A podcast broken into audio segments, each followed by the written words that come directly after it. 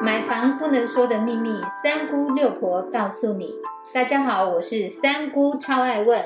我是六婆蒋光光。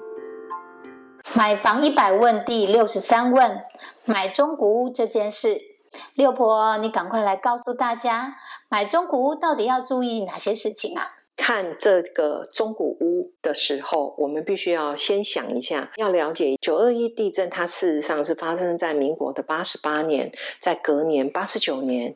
建筑法规对于耐震系数，它做了修改，但是呢，耐震系数修改之后，新建完工的建筑物最快也要两年到三年。所以呢，八十九年它如果是新的建案，它适用这个法规，等房子完成，那事实上也是九十二年到九十五年。六婆要请大家，如果要看中古，尽量找九十二年以后完工的个案，这样子是不是会对大家比较有保障？在一百一十年的六月，除了各地的疫情之外，六月的时候真的下了非常多的雨，在很多的一个媒体上面，我们都看到了有很多的漏水的现象，有很多的人就会觉得说，那是不是用打针的方法可以解决掉渗水的问题？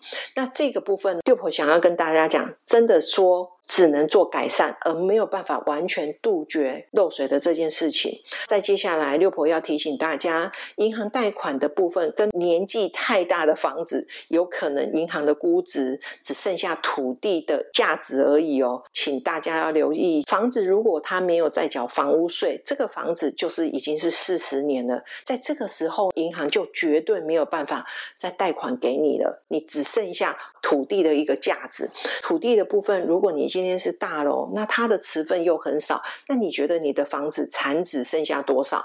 所以。